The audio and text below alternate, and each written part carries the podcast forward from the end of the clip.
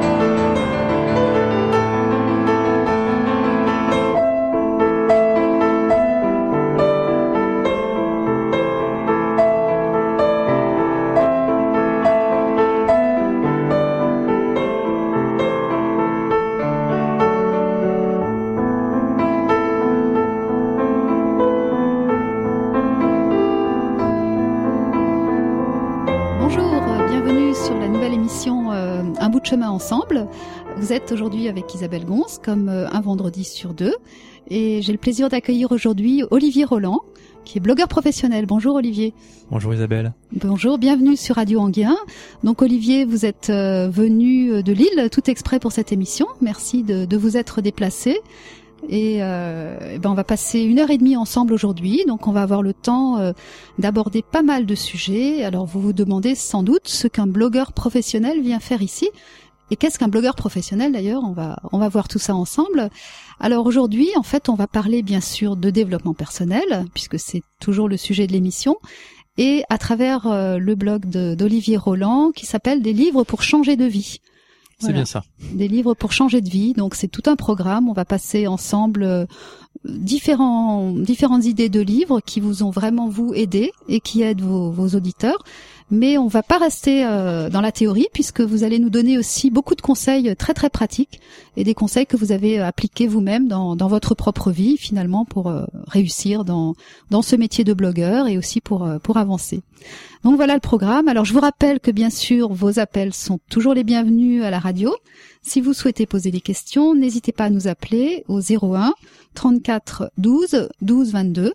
01 34 12 12 22 sur Radio Anguin et euh, on vous prendra et puis Olivier Roland essaiera de répondre à vos questions.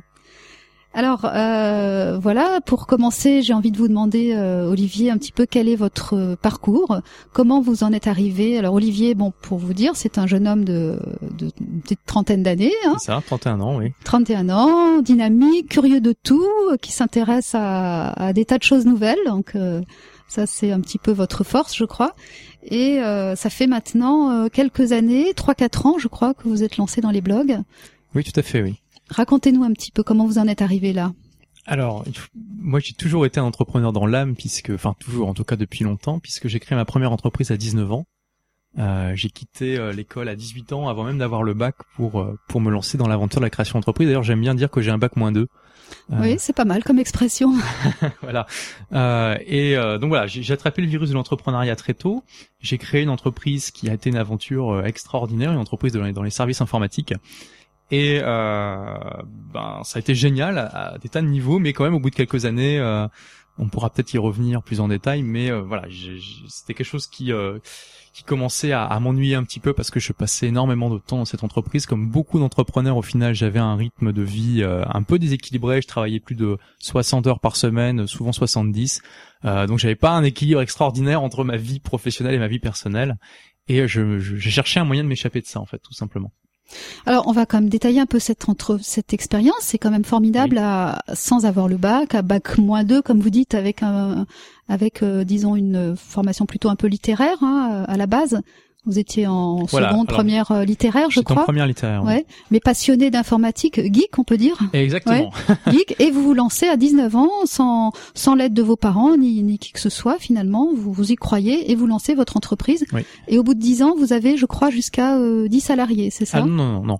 non? J'ai jusque 3 salariés. 3 salariés. C'est une petite entreprise, 3. mais euh, voilà, une petite entreprise qui a bien fonctionné effectivement, puisqu'elle a tenu 10 ans. Et ensuite, je l'ai cédé. Euh, bah, parce que je voulais me consacrer pleinement à ma, nouvelle aventure sur Internet.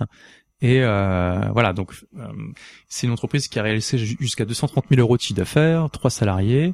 Donc petite entreprise sympathique qui a pas trop connu la crise et qui m'a permis euh, bah, de, de, de un petit peu le système classique de, des longues études, du diplôme et ensuite de devoir trouver un job mais qui fait que finalement vous retrouvez à, à travailler trop et à pas avoir assez de temps euh, pour votre pour votre vie personnelle et puis pour faire des choses qui vous qui vous plaisent. Voilà, alors ça c'est un problème qui touche énormément d'entrepreneurs, c'est-à-dire que euh, beaucoup de personnes finalement en France, je crois que j'ai vu des sondages qui disaient qu'un tiers des Français à peu près rêvent de créer leur entreprise et c'est vrai que euh, ça peut être une extraordinaire manière de, de s'épanouir, de se développer personnellement puisque on, le sujet de l'émission c'est le développement personnel, de devenir plus indépendant, plus libre. de pouvoir faire un petit peu ce qu'on veut, mais c'est aussi un piège euh, dans lequel malheureusement tombent énormément de personnes qui arrivent à créer leur entreprise. Donc déjà, réussir à créer son entreprise, c'est quelque chose de beau en soi. Il euh, y, a, y, a, énormément de personnes qui en rêvent, mais finalement peu euh, le font. Alors créer c'est bien, ensuite créer une entreprise pérenne c'est mieux évidemment. Donc déjà il y a ça, il faut savoir que 50% environ des entreprises mettent la clé sous la porte avant leurs 5 ans, ce qui est quand même pas négligeable. Et au-delà de ça, parmi les entrepreneurs qui réussissent et qui ont une entreprise euh, eh bien qui, qui tient la route, il y en a énormément qui travaillent mais euh, vraiment comme des fous, qui euh, ont beaucoup de mal à équilibrer leur vie personnelle et, professionnelle comme comme je l'ai fait et qui bah, se retrouvent à travailler pendant à des semaines de 50, 60, 70 heures. On est bien loin des 35 heures en général. Mmh. Alors vous faisiez quand même plaisir dans votre boulot, j'imagine, puisque déjà adolescent, vous étiez passionné par l'informatique, hein, on peut dire un peu euh, voilà, donc j'étais vraiment à fond là-dedans. Peut-être il y avait que ça qui comptait à un moment. Oui, bah, j'étais un petit peu, voilà, c'est ça. J'étais un petit peu le, on va dire, euh, l'exemple de l'adolescent timide, mal dans sa peau, euh, qui a été, voilà, qui avait un peu de, de mal à, à, aller vers les autres. Aller vers les autres. Je, je, je, les, les, filles m'intimidaient énormément. J'avais beaucoup de mal. Ah, vous n'êtes pas le seul, je pense. Oui, oui c'est clair. Et, et donc, comme beaucoup de personnes finalement qui sont dans ce cas-là, ben, les ordinateurs, c'était un bon échappatoire mhm. puisque euh, j'aime bien dire que euh, euh, voilà, la logique de, de l'ordinateur est plus facile à comprendre que la logique des femmes. Mhm. donc c'est voilà, c'est un refuge, c'est quelque chose qui intéresse beaucoup de personnes qui, comme moi, ont eu des, des problèmes relationnels. Et donc je me suis lancé dans l'informatique à 15 ans et assez rapidement, j'ai développé des compétences euh, tout seul hein, en apprenant avec un ami. Euh. Je vais tenter une comparaison un petit peu audacieuse. On pourrait presque vous comparer à Mark euh, Zuckerberg, qui lui aussi, d'après le film, était pas forcément très à l'aise au niveau relationnel et qui a formidablement bien réussi. il y a plein d'exemples. Tout ce qu'on vous souhaite. Ouais, ouais. Oui, alors lui, il a, oui, il a, un peu mieux réussi que moi quand même. Mais effectivement, oui, oui, bah, il y a, y a beaucoup d'exemples de personnes comme ça qui étaient assez branchées techniques et qui, qui ont pu réussir. Bill Gates en était un aussi euh, qui ont pu s'épanouir dans la création de leur entreprise également. Alors, qu'est-ce qui fait qu'au bout d'un moment, vous en avez marre, euh, vous dites non, c'est pas possible, je peux pas continuer comme ça, et, et qu'est-ce qui fait que tout d'un coup, ben, vous avez l'idée de d'aller vers autre chose, vers un blog en l'occurrence, et plus précisément un blog sur le développement personnel? Il y a eu un déclic? Alors, c'est une longue histoire. Je vais essayer de la faire courte. Euh, donc, créer cette aventure, enfin cette, cette, cette entreprise à 19 ans, c'est une aventure extraordinaire. C'est quand même déjà beau de créer une, entreprise à 19 Mhm. ans, en plus une entreprise euh, pérenne, même si euh, j'ai fait beaucoup d'erreurs au début. hein. ma, ma boîte a failli se planter au bout de six mois. Euh, ça s'est pas fait sans mal. Et voilà, ça m'a vraiment appris tout. Je suis passé de l'adolescence à, à l'âge adulte grâce à ça. Et pendant plusieurs années, ça me dérangeait pas du tout de travailler à fond dans mon entreprise. Comme beaucoup d'entrepreneurs, j'étais très très motivé. Et voilà, au bout d'un moment, quand même, je me suis dit, euh, j'ai commencé à ressentir ce déséquilibre, ce manque, et j'ai cherché à euh, autre chose, quelque chose Mhm. qui me permettrait de, de, de vivre un peu mieux. Euh, et euh, malheureusement, euh, quand on est entrepreneur en France, on n'a pas le droit aux SCDIC. Euh, euh, c'est c'est pas facile forcément de pouvoir sortir de son entreprise. Donc j'ai euh, j'ai cherché pendant plusieurs années euh, un moyen de, de faire autre chose. Mhm. Et un jour, j'ai euh, bah, j'ai découvert un, un, un blogueur, un blogueur américain qui s'appelle Steve Pavlina, et euh, j'ai vraiment trouvé son blog vraiment très intéressant. Et alors déjà, la simple notion que un blog c'était autre chose qu'un journal intime sur Internet, ça m'a vraiment euh, je me suis dit waouh, c'est dingue. Euh, donc Steve Pavlina est un blogueur américain euh, très connu là-bas qui, euh, qui écrit des articles sur le développement personnel.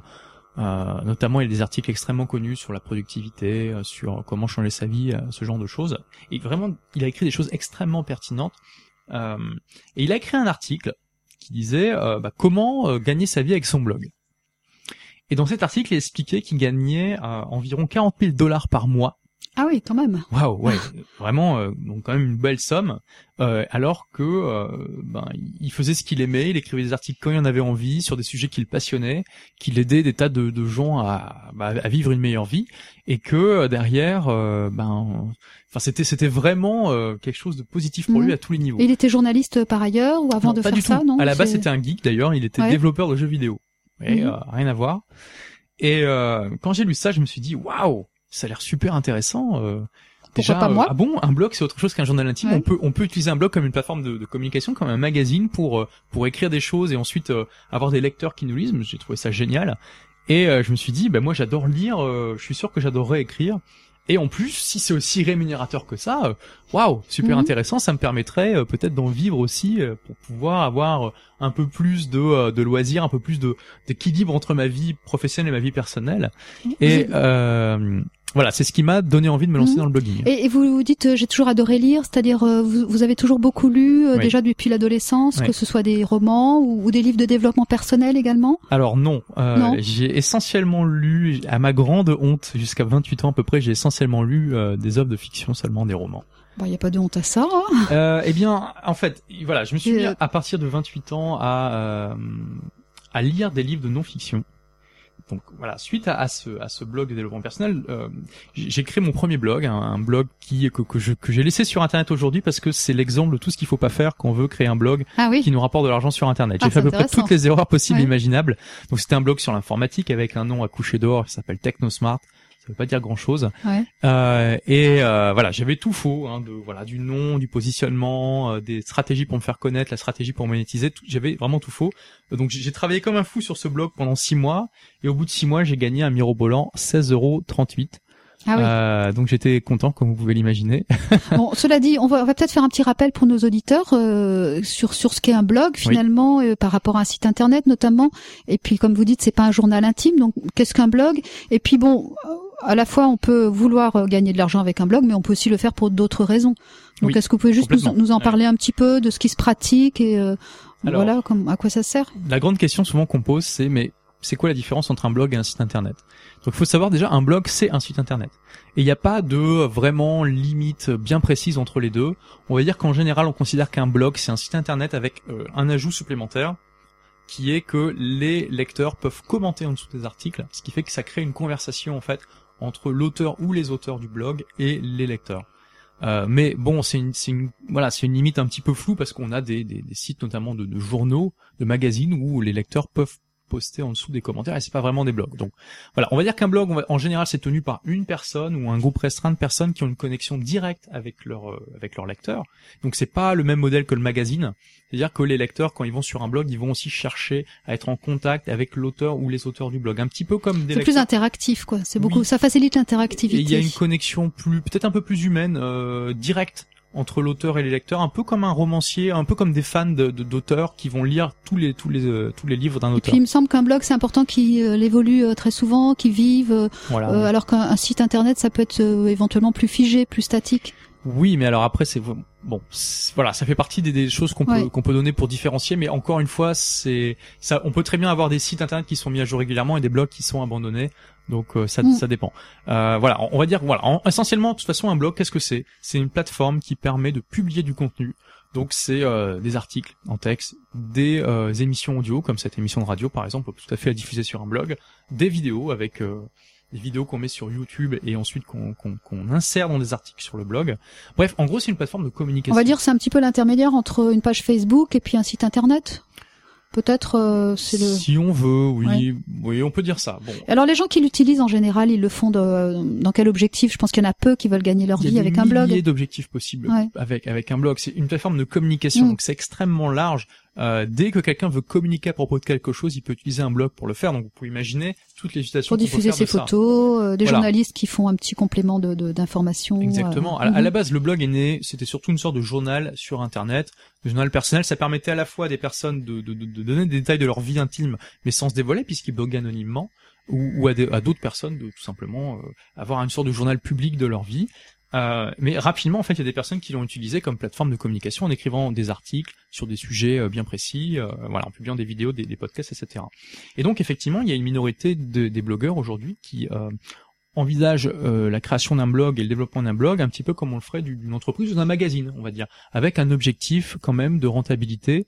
Euh, souvent, c'est des- c'est pas des gros, des grosses sociétés, hein, c'est des personnes qui veulent créer leur petite entreprise sur Internet, un petit peu les artisans du web, on pourrait dire, et qui souhaitent euh, ben, soit avoir un complément de revenu avec, soit gagner un revenu complet. D'accord. euh, On va revenir un petit peu au développement personnel. Vous me disiez euh, en préparant cette émission qu'il y avait un livre qui vous avait vraiment marqué Oui. et qui avait un peu changé votre vie. euh, et c'est un livre qui s'appelle La, semaine de 4 heures. Voilà, Voilà. exactement. Donc ça, Vous si pouvez je nous en dire quelques euh, mots? je venais, je venais de créer mon, mon, mon premier blog qui s'est révélé être un échec. Et j'ai lu La semaine de 4 heures, donc euh, un livre écrit par Timothy Ferris, un américain. Et oui, ce livre a totalement changé ma vie. Il m'a, il m'a mis l'une des plus grandes claques qu'on m'ait jamais mis euh, en lisant un livre. Et euh, il a complètement révolutionné en fait mon approche de l'entrepreneuriat. Pourquoi? Alors, parce que bah, je, je- je vais expliquer peut-être un petit peu le, le contenu de, de la semaine de 4 heures. Donc, bon, en, en gros, le concept de la semaine de 4 heures, c'est euh, que, en fait, être financièrement riche et avoir la capacité de vivre comme un millionnaire, c'est deux choses bien distinctes. D'accord? Que, en fait, euh, c'est pas tant l'argent qui est important. L'argent, c'est un outil qui nous permet d'être plus libre que ce, ce que la liberté qu'on a de vivre la vie qu'on veut avoir. Donc, en fait, pour l'auteur Timothy Ferris, euh, la valeur de l'argent s'est multipliée par quatre choses qu'on doit contrôler. La première chose, c'est bah, ce qu'on fait, d'accord? La deuxième chose, c'est ce que- quand on le fait. Donc, ce qu'on fait, quand on le fait, où on le fait et avec qui on le fait. Et au plus on a de liberté de, de choisir, de, de vivre exactement ce qu'on veut, quand on le veut, avec qui on veut et, et où on le veut, et plus on a des chances d'être heureux, de vivre une vie qui nous passionne. Mhm. D'accord? Et l'argent, c'est un outil qui nous permet euh, d'augmenter notre liberté dans, dans ces quatre facteurs-là, mais c'est c'est pas la chose absolue qui, qui fait que, euh, enfin, c'est c'est pas la chose sur laquelle on va se concentrer. C'est un outil parmi d'autres. Donc, il donne un exemple. Il dit que, par exemple, entre un banquier qui travaille 80 heures par semaine et qui gagne 500 000 euros par an, admettons, et un entrepreneur malin qui travaille juste 20 heures par semaine et qui gagne 40 000 euros par an, donc beaucoup moins, euh, mais qui a une liberté totale sur le quoi, le quand, le où, le qui, euh, eh ben, l'entrepreneur malin va avoir un style de vie qui sera beaucoup plus intéressant. euh, puisqu'il aura le temps de vivre ses passions, de Mm. voyager, de rencontrer des gens qui l'intéressent, bref, de, de vivre une vie pleine et entière, et que donc il faut savoir euh, euh, juste gagner de quoi vivre la vie de nos rêves, en quelque sorte, et, euh, et, ne pas travailler pour travailler. Et pourquoi la semaine de 4 heures alors? L'objectif c'est de travailler 4 heures par semaine Non, quand même alors, pas. Le, titre est un petit peu provocateur, c'est Ouais. voulu. Euh, le, le but c'est pas de travailler 4 heures par semaine. Le but c'est de ne pas travailler pour le travail. En fait, Tim Ferriss explique que, et je pense qu'il a, il a un point tout à fait juste quand il dit ça, c'est qu'il, euh, il y a beaucoup de personnes finalement qui euh, se donnent une montagne de travail pour ne, parce qu'ils ont un peu peur, de, elles ont un peu peur du vide en fait. Elles ont peur de l'ennui euh, et que euh, elles pourraient accomplir La même chose en la moins même de temps. en moins de temps, à Ouais. condition de se concentrer sur l'essentiel. Mm. Il parle d'une euh, d'une loi qui est assez connue, qui s'appelle la loi de Pareto, du nom d'un économiste italien euh, du début du XXe siècle, et qui explique en fait, cette, cette économiste a trouvé que euh, 20% des pays dans le monde se partageaient 80% des richesses. Voilà, c'est c'est- c'est- Oui, la loi des 20-80 qui s'applique à beaucoup de choses finalement. voilà, hein. exactement. Mhm. Et ensuite, on s'est rendu compte que cette loi s'appliquait à énormément de domaines. Euh, par exemple, euh, on s'est rendu compte que dans une entreprise, 20% des clients en général apportent Génère 80 80% du chiffre d'affaires. Exactement. Mhm. Alors, c'est pas exactement 20%, c'est pas exactement 80%, mais c'est en général cette tendance. Moi, quand j'ai découvert ça, j'ai fait une analyse dans mon entreprise et j'ai découvert vraiment avec stupéfaction que 17% de mes clients apportaient 81% du chiffre d'affaires. Mhm. Voilà. Et donc, et c'est l'idée aussi que dans notre vie, on a 20% de nos actions qui apportent 80% des résultats. Mhm. On a 20% des gens avec qui euh, finalement on a des relations qui nous apportent 80% de notre bonheur. Et à l'inverse, 20% des gens euh, que l'on côtoie qui nous apportent 80% de nos malheurs ou notre stress. Et que quand on sait identifier ces 20% là, on, on a ensuite des leviers pour agir. C'est-à-dire que si on est capable d'identifier dans tout ce que l'on fait au quotidien les 20% de tâches ou les 20% du temps où on est vraiment euh, productif et où on accomplit 80% des résultats euh, et qu'on se concentre là-dessus, ensuite on a beaucoup plus de temps pour, euh, pour faire d'autres choses à côté. Alors ça, c'est vraiment un concept intéressant. On va y revenir d'ailleurs euh, à travers un livre que vous nous recommandez, mais euh, je vous propose de faire une petite pause musicale d'abord et on y revient tout à l'heure.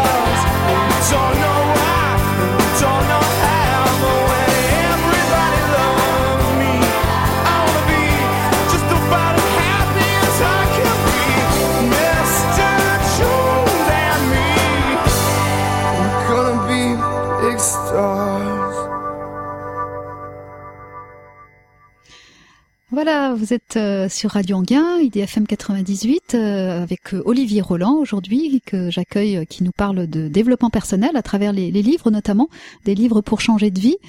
Alors Olivier, c'est vous qui avez choisi cette musique euh, qu'on vient d'écouter. C'était quoi? Donc c'était Mr. Jones des Cutting Crows. Donc j'ai choisi cette musique tout simplement parce que elle décrit en fait les paroles quand on comprend l'anglais, euh, ça, ça décrit tout simplement deux personnes, deux hommes qui sont à un bar et qui euh, qui, qui se disputent un petit peu pour savoir euh, quelle belle femme les a regardés ou pas et qui en fait ensuite dans tout le reste de la chanson rêvent un petit peu une vie euh, idéale qu'ils ont pas quoi. Et euh, moi ça me- ça m'a paru très pertinent dans le sens où on est beaucoup finalement à rêver une vie euh, qu'on n'a pas et c'est aussi le but du développement personnel peut-être pas d'arriver à la vie rêvée absolument mais en tout cas de progresser pour avoir une vie meilleure. Mhm. Donc ça me semblait être un bon point de départ euh, pour cette émission. D'accord. Alors, on a commencé à parler tout à l'heure d'un livre qui vous a beaucoup marqué, qui vous a un petit peu euh, donné envie de changer de vie. Hein. C'est le livre euh, La semaine de 4 heures. Oui. Vous pouvez nous en parler un petit peu, nous donner peut-être euh, envie de le lire à travers quelques exemples. Oui, alors bon, essentiellement en fait, ce livre, euh, le message qu'il véhicule, c'est qu'il faut challenger le, le statu quo, c'est-à-dire ne pas, c'est pas parce que tout le monde fait quelque chose que euh, c'est euh, c'est bien. Euh, et il nous donne vraiment un point de vue extraordinaire, enfin des exemples vraiment euh, géniaux qui euh, vont nous motiver pour euh, bah, essayer de créer euh, une vie euh, beaucoup plus libre. on- on Alors, comme quoi, par exemple Donnez-nous deux, Alors, trois bah, exemples. En gros, quel est quel est le, le, le moyen pour arriver à ça? Tim Ferriss euh, donne plusieurs exemples. Donc déjà de pouvoir, euh, si on est employé, essayer de faire un peu plus de télétravail pour travailler de chez soi, ce qui nous permet de travailler dans un environnement un petit peu moins contrôlé et du coup, euh, en appliquant des règles comme le 20-80 par exemple, dont on a parlé tout à l'heure, eh bien de euh, d'accomplir plus en moins de temps et du coup de gagner, de, de, récupérer le temps euh, qu'on aurait passé avant à, à se disperser, à faire des choses qui nous intéressent. Ou alors, et ça c'est vraiment euh, le cœur du livre, c'est de créer ce qu'il appelle une muse. Alors qu'est-ce que c'est une muse? C'est tout simplement une entreprise automatisée qui est à notre service.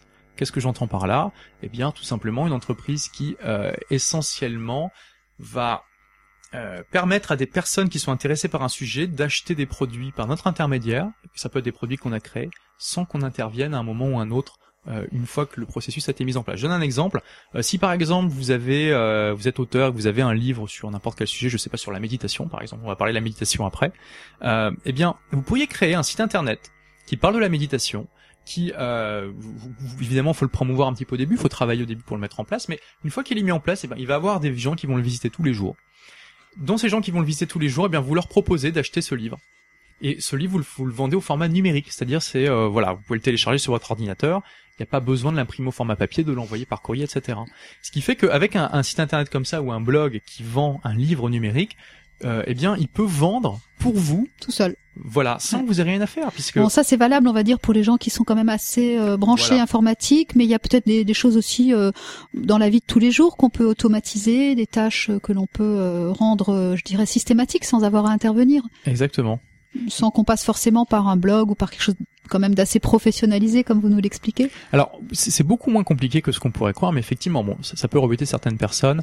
Euh, bah, en fait, tout ce qu'il explique sur comment euh, déléguer des choses euh, dans sa vie personnelle, y compris même quand on est salarié, est assez intéressant. Par exemple, il parle du fait que on peut embaucher des personnes sur Internet maintenant, embaucher entre guillemets, c'est-à-dire euh, prendre des prestataires, euh, pas des, prestataires qui nous, qui vont euh, faire des choses pour nous, même quand on est salarié. C'est très développé aux États-Unis, c'est encore balbutiant en France, mais c'est en train d'arriver. C'est ce qu'on appelle l'outsourcing Mhm. en anglais. Et en fait, il faut savoir qu'aux États-Unis, il y a de plus en plus de personnes, y compris des particuliers, y compris des employés, des salariés, qui délèguent une partie de leur travail à des personnes qu'ils ont trouvées sur Internet, sur des sites qui sont spécialisés là-dedans. D'accord. Ce qui permet, euh, en échange effectivement du- d'une partie de l'argent, mais d'a- d'avoir euh, plus de temps pour soi. Donc ça, on retrouve cette logique de, de diminuer un petit peu son salaire, mais de, euh, de gagner plus de temps pour soi. Donc on rappelle le titre de ce livre, c'est euh, La semaine de 4 heures de Tim Ferriss. Tim Ferriss, un Américain, Voilà. et on peut le trouver sur Internet. On Très peut. facilement. Il a un site également, ce monsieur, non? Euh, oui, mais il est en anglais. Il est en Euh, anglais Alors, Donc vous avez fait des résumés euh, Voilà, de certaines parties. Euh, il, il-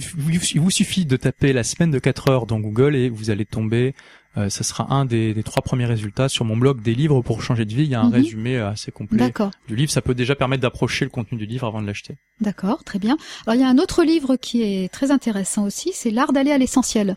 Alors celui-là, il vient de sortir, donc c'est un petit peu ça qui qui m'a donné envie de vous inviter aujourd'hui, hein, dis- disons-le, puisque ce livre écrit par un Américain, euh, Léo Babota, on va C'est ça. en reparler un petit peu, a été préfacé par euh, Olivier Roland, donc par vous-même, et vous, vous le recommandez également parmi euh, un des, des meilleurs livres.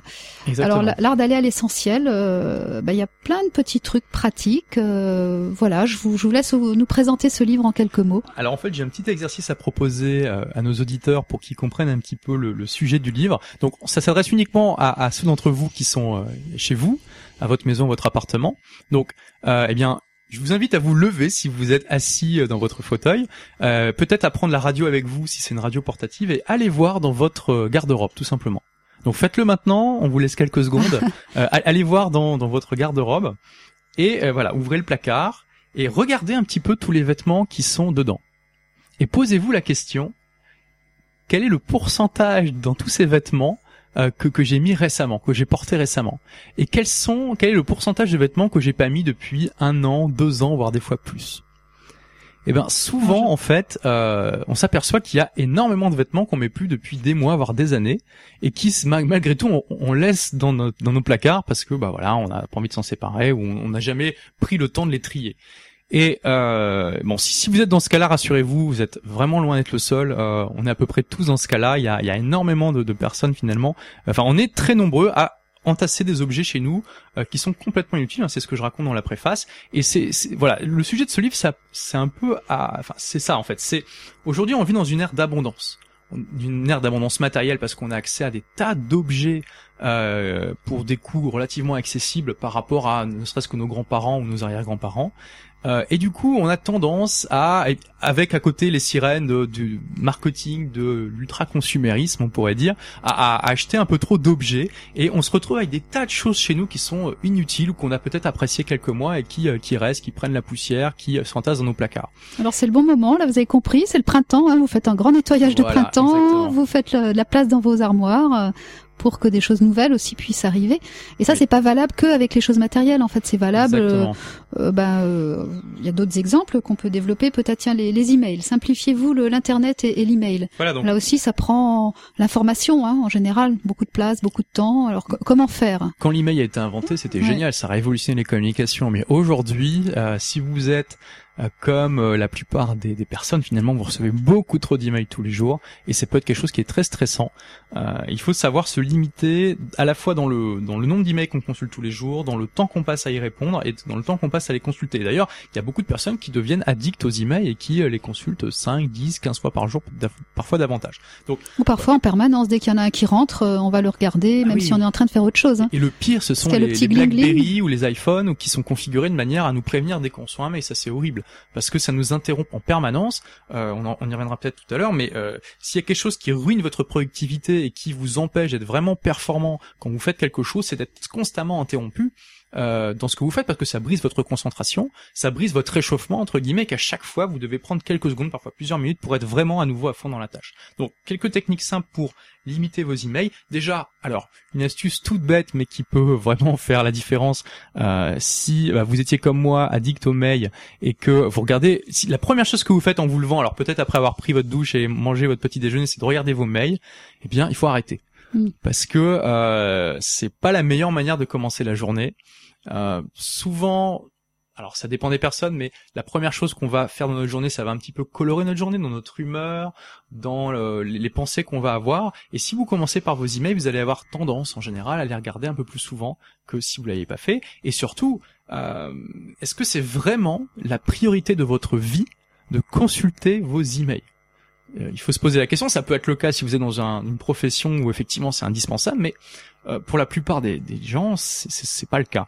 Et euh, si à la place de regarder vos, vos emails en premier, vous faites quelque chose, une petite action, mais quelque chose, une petite action qui va vous va vous avancer vers un vers un des objectifs qui, qui importent pour vous. Alors je dis n'importe quoi. Si par exemple vous souhaitez euh, écrire un livre, je crois qu'il y a un tiers des Français qui souhaitent écrire un livre. Ah oui, c'est énorme. Ou, oui, ou créer, ou créer votre Ouais. entreprise, pareil. Euh, si dès le matin, une fois que vous avez mangé votre petit déjeuner, la première chose que vous faites, c'est une petite action. Ça peut être écrire une page, par exemple, pour votre livre, ou ça peut être, je sais pas moi, vous renseigner un peu plus pour la création d'entreprise, avancer un petit peu sur votre dossier, euh, voilà. Euh, si vous faites ça dès le matin, c'est la première chose que vous faites.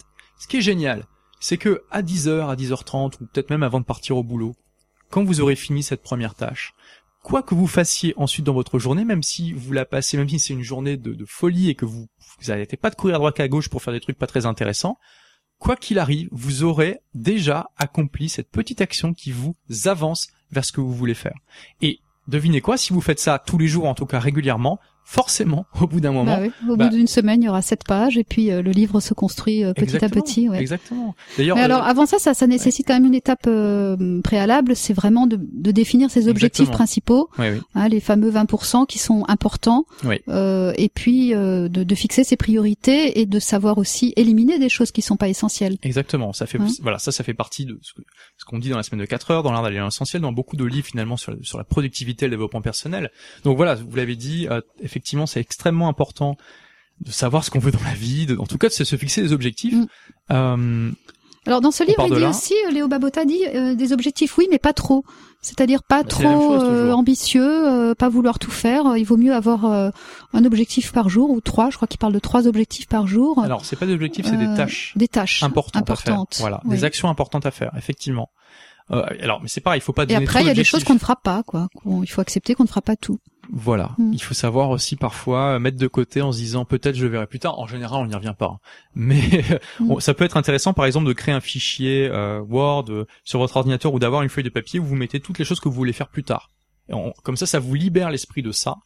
Et euh, en général, on n'y revient pas, mais au moins, ça nous rassure quelque part. On les abandonne pas vraiment, mais c'est quelque part, c'est noté. On peut pas les oublier. Et si jamais un jour on a du temps, on pourra, on pourra s'y remettre. Euh, donc voilà, il faut pas se fixer trop d'objectifs parce que pareil, sinon on se disperse, sinon après on ne fait plus rien.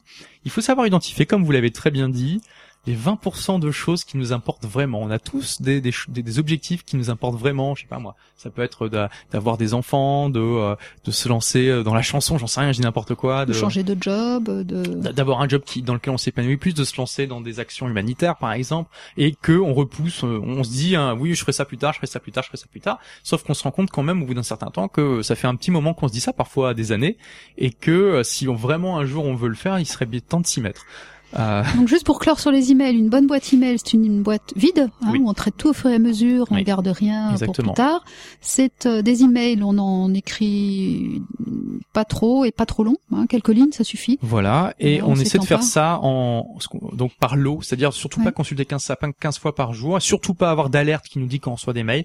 Vous consultez ça peut-être deux, allez trois, quatre fois grand maximum. Deux c'est l'idéal. Deux fois par jour, une fois par exemple en fin de matinée, une fois en fin d'après-midi, et c'est tout. Et on gagne beaucoup de temps à faire les choses comme ça. Euh, De façon Ensemble. groupée, oui. voilà, Par exemple, des coups de fil, vous avez des coups de fil à passer, au lieu de les étaler sur toute la journée, vous prenez euh, une heure euh, après le repas, je dis n'importe quoi, pour passer tous vos coups de fil, par exemple. Exactement, Hein oui, oui, tout à fait. Vous mettez votre portable en, en mode euh, avion ou en silencieux, vous laissez les gens arriver sur votre boîte euh, de réception et pendant ce temps-là, vous travaillez sur ce, sur ce qui est important sans être dérangé. Alors, c'est pas possible pour tout le monde, évidemment, notamment si vous êtes euh, employé et que vous n'avez pas de contrôle sur qui vous appelle. Mais euh, essayez de vous ménager le plus possible des périodes de travail sans interruption parce que ça brise vraiment euh, votre capacité à accomplir les choses en peu de temps que d'être interrompu en permanence. Et en plus, ça augmente votre stress de manière importante. Alors après, évidemment, cette simplicité s'applique à l'environnement aussi, hein, le, le bureau, euh, où il vaut mieux pas avoir euh, 36 papiers qui traînent, C'est la euh, même chose. euh, voilà. pas Euh, trop d'objets, pas trop de choses qui finalement vont euh, vous distraire de, de ce que vous êtes en train de faire ou de... Bah, Mm. alors, il y a, y a- donc dans le livre, il donne une, une méthode, Léo Abota, euh, qui permet de, euh, de- un petit peu vider euh, de sa, sa, sa vie de tout ce qui est inutile. Euh, je peux peut-être la donner parce que ça, vous pouvez déjà l'appliquer euh, facilement chez vous, juste après cette émission, sur un tiroir par exemple, quelque chose aussi bête qu'un tiroir. Vous allez voir que ça s'applique aussi à votre vie. Donc le, processus est très simple. En fait, vous prenez le tiroir, hein, essayez de prendre le tiroir où il y a euh, vraiment le plus de désordre possible. Vous avez mis tout et n'importe quoi dedans. Euh, Il y a des euh, menus de restaurants qui datent de 10 ans et qui sont des restaurants qui n'existent même plus. Il y a des tickets de cinéma. Il y a voilà des tas On de s'y trucs. reconnaîtra tous. Voilà, on on s'y reconnaîtra tous. Vous prenez ce tiroir-là, le tiroir maléfique que vous voulez surtout pas ouvrir. D'ailleurs, quand vous l'ouvrez, des fois, il y a peut-être une, une odeur nauséabonde aussi qui vous rappelle vos, vos salles de, vos classes de sport euh, au lycée. Et euh, vous videz tout, vous mettez tout par terre. Vous faites une pile en fait. Et vous euh, récupérez dans cette pile uniquement ce qui est essentiel. Donc les objets que vous utilisez, que vous, aimez vraiment, vous les gardez en souvenir, mais qui sont sont des souvenirs intéressants, on va dire.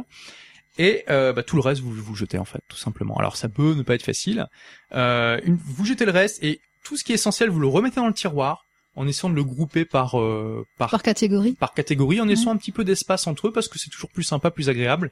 Euh, voilà. Et ce processus-là qui est extrêmement simple, vous pouvez déjà le commencer par par le tiroir. Vous pouvez le faire ensuite à tous les tiroirs chez vous, à tous les placards, toutes les étagères. Et euh, bah vous pouvez faire ça pendant plusieurs semaines. hein. Vous n'êtes pas obligé de tout faire en même temps. Vous faites un tiroir par jour, par exemple, u- une étagère de placard par jour. C'est quelque chose qui va pas vous prendre longtemps. Et au bout de, bah c'est pareil, c'est toujours la, la- la question des petits pas. On en Oui. parlera après.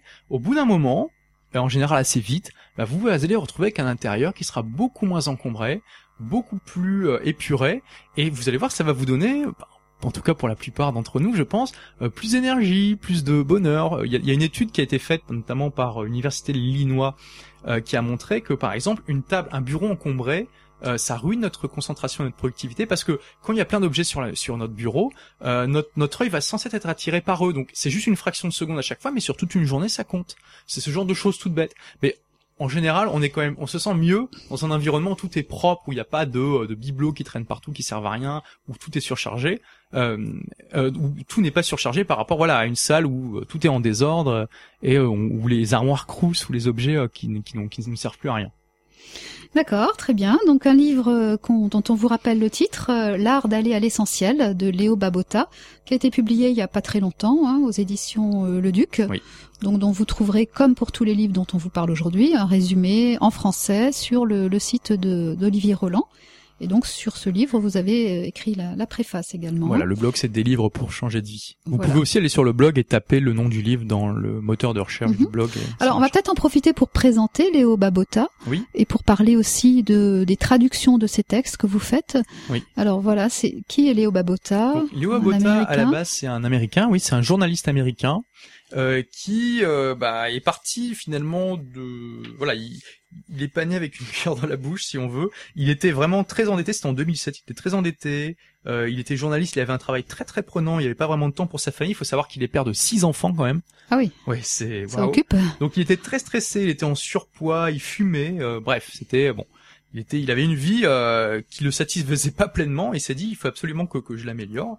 Et donc il a, des- il a décidé de, bah, de, de- voilà, d'aller à l'essentiel. hein, c'est, le titre de son livre. Et d'ailleurs, c'est, cette méthode qu'il a utilisée, qui- qu'il explique dans le livre. Et il a créé un blog qui est devenu extrêmement célèbre aux États-Unis, qui s'appelle Zen Habit, qu'on peut traduire par habitude zen.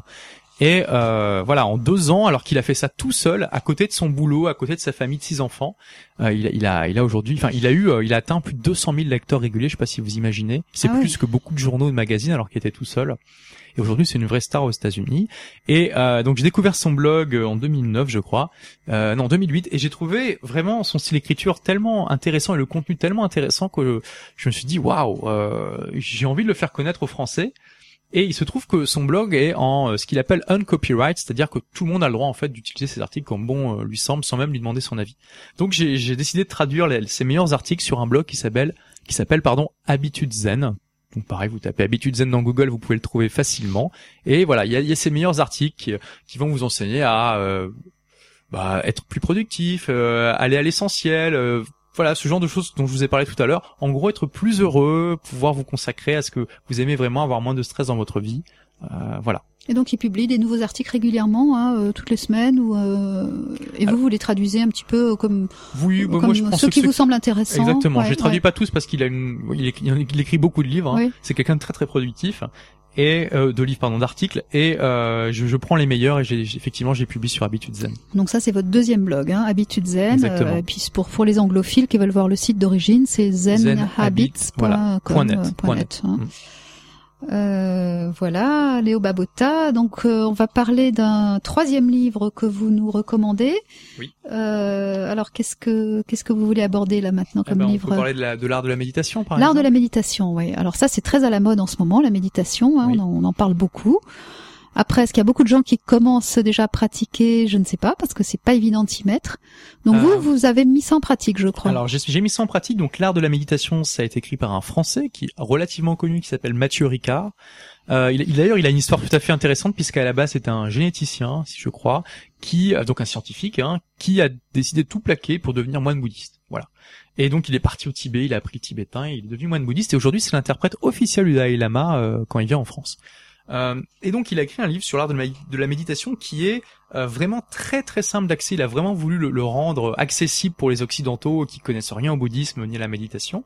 Et le bouddhisme, euh, la, méditation, pardon, c'est une activité, on va dire spirituelle, mais qui est intéressant, c'est qu'elle est compatible absolument avec toutes les religions et même avec euh, l'athéisme. Même si vous êtes un athéiste, euh, un athée, pardon, euh, militant, vigoureux, vous pouvez tout à fait pratiquer la méditation. Ça pose absolument aucun problème. Et il y a de nombreuses études scientifiques, et quand je dis nombreuses, hein, il y a vraiment un corpus d'études, c'est, c'est vraiment prouvé, qui montrent que la méditation a énormément d'effets bénéfiques euh, sur la santé, sur le bien-être. Hein, notamment, euh, ça a été prouvé que ça, la, méditer régulièrement, ne serait-ce que 5 à 10 minutes par jour, ça euh, réduit considérablement le stress, l'anxiété, la tendance à la colère, la tendance à la dépression. Ça renforce le système immunitaire, puisque être stressé, ça diminue euh, eh bien la capacité du système immunitaire à lutter contre les euh, maladies. Ça renforce les émotions positives, ça renforce l'attention, donc la concentration. Ça diminue même la tension artérielle chez les hypertendus. Enfin, il y a énormément de- d'effets positifs comme ça. Donc, euh, et, et- et donc Et d'ailleurs, euh, je voulais juste rajouter que ça a été pas mal euh, défendu également, ou enfin euh, euh, Bernard Giraudot a pas mal pratiqué la méditation. Il en parlait dans un de ses livres. Euh, David Servan-Schreiber également. Oui. Euh, donc des, des personnes qui ont quand même des, des souffrances importantes dues à leur maladie, qui arrivent grâce à ça à, à vivre mieux, à mieux supporter la maladie, à mieux supporter la souffrance, et qui ont vraiment euh, fait l'apologie de la méditation. Ouais. Et alors, contrairement à ce qu'on pourrait penser, c'est pas si compliqué de démarrer. Euh, ne serait-ce que faire 5 minutes par jour, ça suffit déjà à avoir des effets bénéfiques. Alors vous, vous le faites Oui, je fais. Donc dites-nous un petit peu quand, comment. euh, Alors, je- je- j'essaie de faire ça de- tous les jours. Euh, c'est quand, un peu quand je le sens. C'est une très bonne manière de démarrer sa journée, pour le coup. Commencer en faisant 5 minutes de méditation, ça, bah ça, ça vous donne un état d'esprit positif pour le reste de la journée. Vous pouvez faire ça le soir, vous pouvez faire ça le matin Alors et vous le installez soir. comment euh, Par terre, en Alors, position bah- du lotus ou? Voilà, dans la position du lotus, c'est pas obligatoire. Ouais. Mathieu Ricard, il donne, si vous voulez, la posture, je peux vous la donner. Euh, les jambes croisées dans la position du lotus, d'accord? Mais si c'est trop difficile, ça peut être le cas pour certaines personnes qui ont des problèmes aux hanches, notamment, vous pouvez euh, tout simplement vous asseoir, hein, ça marche aussi. Euh, les mains reposent donc sur le giron, donc c'est l'espace qui est entre la ceinture au genou, euh, qui s'étend de la ceinture au genou, pardon, lorsqu'on est assis, tout simplement. Euh, les épaules légèrement relevées, penchées vers l'avant, et puis donc la colonne vertébrale bien droite. Il donne l'image comme une pile de pièces d'or. Faut imaginer que notre colonne vertébrale c'est une pile de pièces d'or et qu'elle est en équilibre, bien droit. Mhm. faut, faut pas que ça penche. Le menton légèrement rentré et voilà le regard droit devant vous. Vous pouvez fermer les yeux si vous voulez. Et euh, une manière toute simple de démarrer, c'est juste de se concentrer. Alors je suis pas un expert, hein, je, je- je dis juste ce que j'ai appris dans les livres. Euh, c'est juste de se concentrer sur votre respiration. Re- Concentrez-vous sur votre inspiration et sur votre expiration pendant ne serait-ce que 5 minutes. Et on chasse toutes les idées, parasites, euh, toutes Alors- les idées qui passent. Voilà, le but, bon, c'est, contrairement à ce qu'on pourrait penser, c'est pas juste de, de se vider l'esprit, mais en tout cas, c'est juste de, se- de se concentrer sur cette respiration pour euh, ressentir, la ressentir pleinement. Mhm. Et ce qui est intéressant, vous allez voir, c'est que forcément, très rapidement pour certains, un peu moins rapidement pour d'autres, il y a des pensées parasites qui vont venir, c'est-à-dire vous allez penser à des tas de choses. Notre cerveau, il est, il conçu de manière à ce qu'il pense tout le temps à des, à des choses, d'ailleurs des fois qui n'ont rien à voir. Et euh, c'est normal. Vous allez voir que même parfois vous allez complètement partir ailleurs et vous vous ren- vous rendre compte, vous dire ah mince, j'ai oublié de me concentrer sur sur ma respiration. Dans ce cas-là, faut pas vous en vouloir, il faut simplement revenir gentiment, tranquillement sur votre respiration et continuer comme ça pendant 5 10 minutes. Voilà, quelque chose de tout bête que vous pouvez faire juste après cette émission, ça prend vraiment Mhm. 5 minutes et euh, déjà ça nous montre à quel point en permanence on a des pensées qui euh, bah, viennent euh, nous parasiter, y compris qu'on doit se concentrer sur des tâches où on- qu'on doit accomplir rapidement et qui viennent finalement un peu euh, déjà nous empêcher de vivre pleinement le moment présent puisqu'on va penser à des choses qui sont liées au passé et au futur plutôt que de vivre l'instant présent et aussi euh, bah, nous empêcher d'être productif c'est-à-dire de d'être vraiment concentré sur ce qu'on fait. Et ça, ça ça nous aide déjà à prendre conscience de ça et du coup à nous laisser un petit peu moins envahir par les pensées parasites au quotidien Ça peut être intéressant de faire des stages de, de méditation. Est-ce que ça existe? oui oui, oui ça Parce existe que bon, les livres, euh, le problème des livres, c'est que parfois c'est difficile à appliquer dans la Tout vie, fait. dans la vie Ouais. courante. on en parlera euh, peut-être après voilà, oui, c'est Ouais. un sujet que vous avez traité. Il y a, vous avez quelques petits trucs pour euh, nous aider. On, on y reviendra livres, ouais. effectivement. parce qu'effectivement lire juste des livres sans les appliquer ça sert en général pas Voilà, à grand on, chose on en a tous plein notre bibliothèque, on Voilà. a lu ou parcouru, et puis finalement, ça change pas toujours le concret. Hein. exactement Donc oui, évident. pourquoi pas faire des stages de méditation. Faut juste faire attention, il y a un petit peu de tout n'importe quoi dans, dans ce milieu-là. Donc faut se méfier un peu. Le, le mieux c'est d'en faire plusieurs, euh, de prendre plusieurs cours, plusieurs, d'essayer plusieurs profs entre guillemets Ouais. dans votre coin et de, de prendre le- la personne qui, euh, qui vous qui on a parle un le bon plus. feeling, oui, c'est Voilà, important. exactement, hein. ouais. Mhm. Bon, je vous propose de faire une autre petite pause musicale. Euh, Allons-y.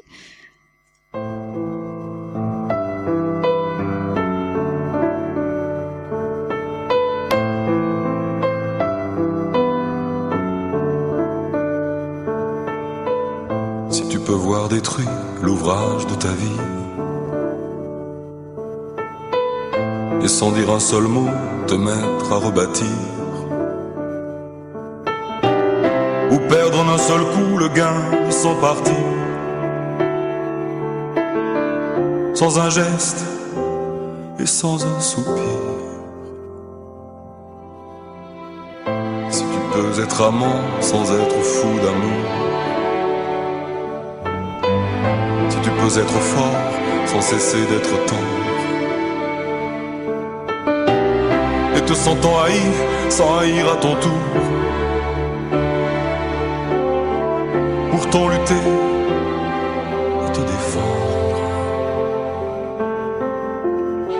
Si tu peux supporter d'entendre tes paroles travesties par des gueux pour exciter des sots. Et d'entendre mentir sur toi leur bouche folle sans mentir toi-même d'homme. Si tu peux rester digne en étant populaire, si tu peux rester peuple en conseillant les rois, et si tu peux aimer tous tes amis en frères, sans qu'aucun d'eux soit tout pour toi. Si tu sais méditer, observer et connaître, sans jamais devenir sceptique ou destructeur. Rêver mais sans laisser ton rêve être ton maître. Penser sans être qu'un penseur.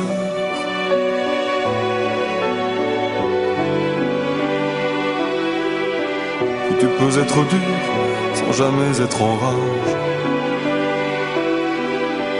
Si tu peux être brave et jamais imprudent.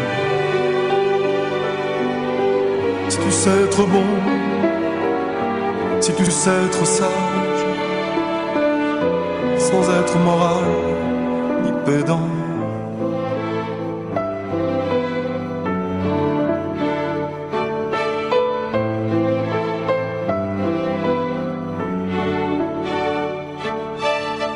Si tu peux rencontrer triomphe après défaite et recevoir ces deux monteurs d'un même front. Peux conserver ton courage et ta tête quand tous les autres les perdront. Alors les rois, les dieux, la chance et la victoire seront à tout jamais tes esclaves soumis. Et ce qui vaut bien mieux que les rois et la gloire, tu seras un homme, mon fils. Tu seras un homme, mon fils.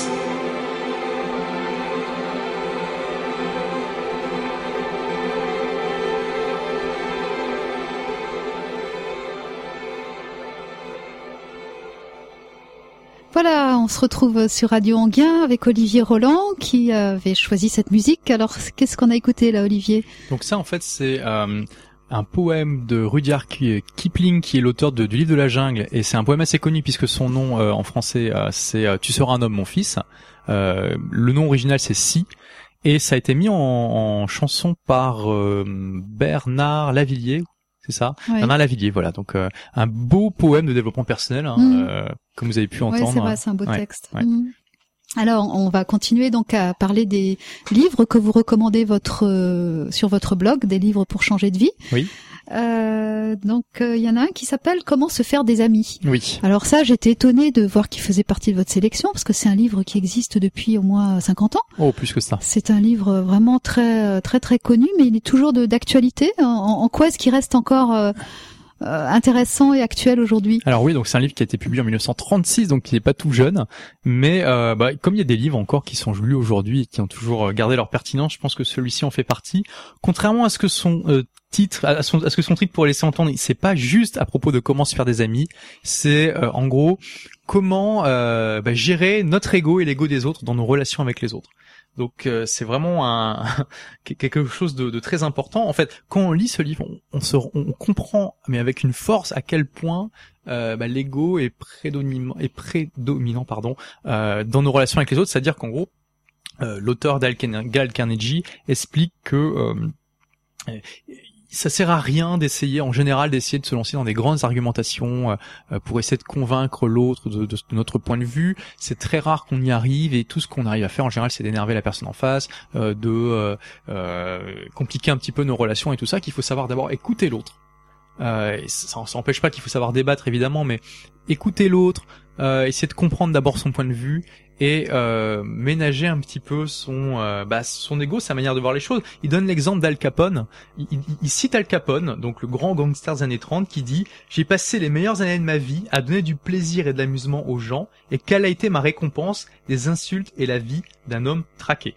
Et il dit que ça c'est une loi universelle et très difficile à accepter 99 fois sur 100, l'être humain se juge innocent, hein, quelle que soit l'énormité de sa faute. Mm. Donc c'est vraiment quelque chose qu'il faut intégrer dans nos relations avec les autres, c'est que quel que soit, même si vous pensez que l'autre en face, il est horrible, Ouais. euh, lui, il se voit pas comme ça. Il a des justifications. Exactement. Et, euh, et c'est quelque chose qu'il faut prendre en Ouais. compte dans euh, notre, notre manière de- d'aborder les autres.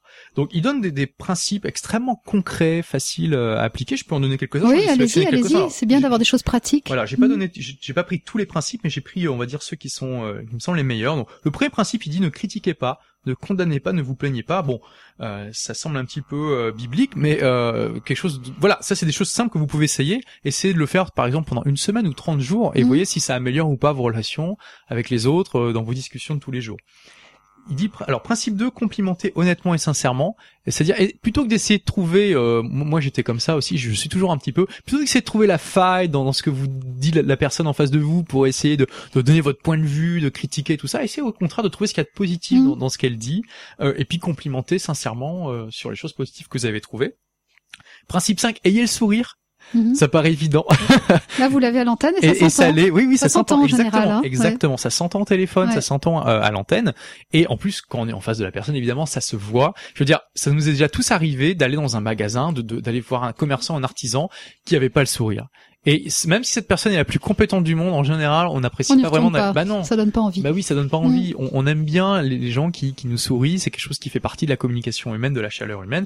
Donc, essayez d'avoir le sourire. Voilà, essayez de faire ça pendant une semaine, 30 jours, euh, de sourire plus, de complimenter, etc. Alors, euh, il dit aussi le nom d'une personne revêt pour elle une grande importance. Alors moi, je suis euh, vraiment très très nul pour retenir les prénoms. Mhm. Euh, donc, il- dit tout simplement, essayez de, répéter le nom dans votre esprit parce que euh, Oui, gens quand on se trompe, ça fait pas plaisir, quoi. fait pas hein. Quand on vous plaisir. appelle d'un autre prénom, ça fait jamais plaisir. Exactement, le nom, c'est normal, c'est ce qui nous représente, on va Ouais. dire, euh, dans notre langue et même dans- toutes les langues. Donc c'est- important. Essayez de retenir le prénom des, des, des gens et puis utilisez-le dans, dans la conversation. Euh, donc sachez écouter, hein, encouragez les autres à parler d'eux-mêmes. Je veux dire, on est comme ça et ça aussi c'est quelque chose qui est lié à notre ego. On Mm. adore parler de nous-mêmes euh, et donc euh, bah, si vous encouragez les autres à parler d'eux, ils vont aussi vous apprécier davantage, Mm, tout mm. simplement. Euh, parlez à votre interlocuteur, à votre interlocuteur de ce qui l'intéresse. Et puis après, il veut dire il y a une certaine réciprocité. Si vous êtes ouvert, vous, encouragez la personne à parler de ce qui l'intéresse, elle va sans doute vous demander ensuite euh, de parler de ce qui vous intéresse vous. Euh, et puis faites sentir aux autres leur importance et faites-le sincèrement. Hein, donc il précise bien tout au long de son livre qu'il faut faire ça sincèrement. Ça peut être des techniques qui peuvent être utilisées pour manipuler. Euh, et lui il dit bon, euh, de toute façon la manipulation au bout d'un moment ça se repère. Donc euh, ça va à l'encontre de, de l'objectif que, que je vous donne dans ce livre, qui est de de- d'avoir des bonnes relations avec les autres. Euh, faites-le sincèrement. Vous pouvez toujours trouver du bon, euh, du positif chez les personnes. Bon après si vous avez en vous votre ennemi juré, évidemment, c'est être peut-être pas délicat, applicable. ouais. Oui, voilà. Mais on va dire que dans la vie de tous les jours, on peut améliorer, huiler un petit peu ses relations avec les Ouais. autres et avoir peut-être des relations plus épanouies, plus positives. Donc un livre Euh, qui reste d'actualité, Ah euh, oui, des années après, qui est réédité régulièrement, oui, D'ailleurs, c'est un suppose. best-seller. Il a été vendu à des millions d'exemplaires dans et toutes les dans des langues, tas de euh. langues différentes et ça se comprend. Donc on rappelle le titre Comment se faire des amis de Dale Carnegie. L. Carnegie. Voilà. Un petit livre de, de chevet finalement. hein. Oui, il se Ouais. très facilement. euh, pff, Enfin, c'est voilà, des chapitres courts avec des, des, des choses concrètes que vous pouvez appliquer tout de suite dans votre quotidien. Voilà. Et puis donc euh, cesser les discussions vaines en essayant d'avoir raison, euh, qui a raison, qui a tort. tout le euh. monde sort stressé, épuisé et tout le monde reste sur Ça sa position. Donc euh, Alors il y a un autre livre, je dirais un petit peu dans le même esprit que vous nous recommandez aussi, qui s'appelle Cessez d'être gentil, soyez vrai Voilà, de Thomas ça. qui est un livre en fait d'un des hum, un des chantres de la communication non violente de la CNV. hein. Voilà. Alors il se trouve que je, je connais un petit peu la communication non violente. J'ai fait une émission il y a quelques semaines sur Radio Anguien euh, euh, là-dessus en invitant euh, Michel Guez, une spécialiste. Donc ce livre, euh, bon bah il va rappeler un petit peu les grands principes de la communication non violente. Euh, je vous laisse euh, nous en parler à travers ce que vous avez retenu sur votre site peut-être? Oui, bah alors tout simplement en fait. Donc Thomas Dansembourg, j'ai toujours- Danzambourg, ouais, il j'ai toujours est du mal. canadien, je crois, ou belge. Je- oui, Canadien, il me semble. peut-être, je sais Ouais. plus. Euh, voilà, en fait, en, voilà, en gros, la communication non violente, c'est que le concept, c'est quoi? C'est que, euh, en, en gros, on a toujours tendance à dire plus facilement bah, nos cas de vérité, euh, enfin leur cas de vérité aux autres, plutôt que, enfin, d'exprimer ce qui se passe en nous, de dire plutôt euh, tu es ainsi plutôt que je ressens cela. Voilà. Et que euh, la communication non violente, c'est plutôt exprimer sa vérité, donc notre vérité, mais dans le respect des autres. C'est-à-dire sans et sans les heurter, sans être euh, violent avec eux au niveau de la parole, hein, la communication non violente. Et donc ça c'est le, le sujet du, du livre. Et euh, donc l'auteur pose la question est-ce que vous faites souvent l'effort, bah, tout simplement d'inventorier les, les sentiments qui motivent vos jugements? Est-ce, Par exemple, vous pouvez dire que quelqu'un est ainsi ou comme ci ou comme ça. Souvent, euh, des noms, des noms d'oiseaux, ça nous arrive tous de donner des Mhm. noms d'oiseaux à des personnes. Euh, et, et quels sont les sentiments derrière qui, nous font dire ça Euh, Est-ce que on est capable d'identifier les besoins bah, qui sont refoulés, qui sont camouflés derrière nos propos Euh, Est-ce qu'on fait des autres aux autres des demandes qui sont réalistes, qui sont négociables, euh, plutôt que de les mettre dos au mur? Voilà. Donc en gros, cet En fait, si on peut apprend. résumer, oui, un petit, un petit peu, c'est une démarche en quatre étapes, hein, qui consiste à, dans le cadre d'un différend avec une personne, euh, à constater euh, une situation. Je sais pas, euh, par exemple, euh, ben hier soir, tu m'as pas adressé la parole lors de la soirée, Mhm. et plutôt que de juger, euh, de dire, ben voilà, de l'attaquer, de dire, je me suis senti euh, triste, par exemple, euh, je me suis senti un petit peu délaissée, ou je me suis senti, euh, voilà, on exprime. Voilà, exactement. Euh, et ensuite, on passe euh, donc on- après avoir exprimé son sentiment, on passe à son besoin. J'ai besoin de, de chaleur, j'ai besoin de confiance, j'ai besoin de ton amitié, ou enfin j'ai besoin non pas de ton amitié parce que là ça dépend de l'autre. Mais J'ai besoin, disons, de confiance, par exemple. Et donc ensuite demander à la personne, faire une demande qui soit pas euh, trop exigeante, mais qui soit réaliste. Euh, par exemple, est-ce que tu pourrais m'expliquer ce qui se passe ou pour quelle raison tu m'as pas adressé la parole? Et ça, en général, ça permet effectivement d'engager une communication sur euh, une base euh, constructive euh, qui fait que l'autre a, a envie de communiquer, ne se bloque pas. hein. Ça ouvre la communication plutôt que, que de la fermer. Voilà, bah, vous Ouais. avez très bien décrit le, le processus. Alors, peut-être on peut citer un autre livre aussi dans ce même registre euh, qui est euh, Les mots sont des fenêtres ou bien ce sont des murs, euh, qui est un livre donc de ah, je cherche le nom euh, de celui qui l'a écrit, ça va me revenir.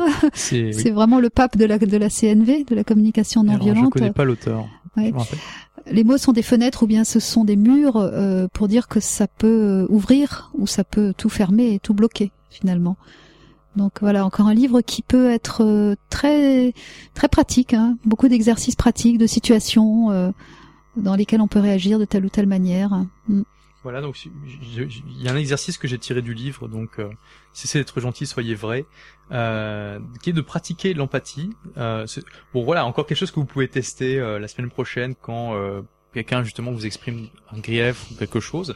Écoutez sans rien faire, portez votre attention sur les sentiments et les besoins de votre interlocuteur, reflétez les sentiments et les besoins de votre interlocuteur en les reformulant.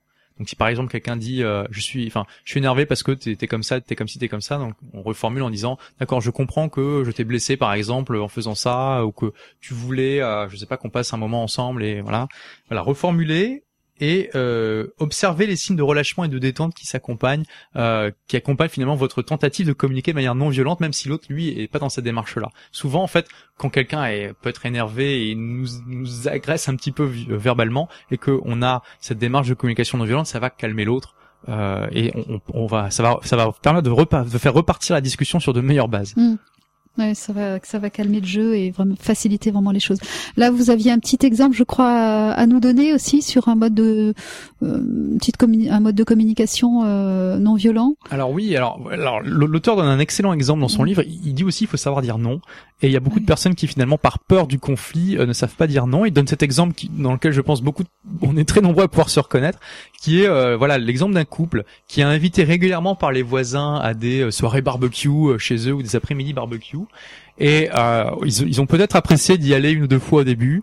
Puis en fait, euh, ils se rendent compte que euh, pour eux, ces, ces soirées ou ces après-midi sont très rasoirs, que ça les ennuie, qu'ils aimeraient bien faire autre chose à côté. Mais sauf qu'à chaque fois que le voisin les invite, bah ils osent pas dire non parce qu'ils veulent pas créer de conflits, ils veulent avoir de bonnes relations de voisinage, etc.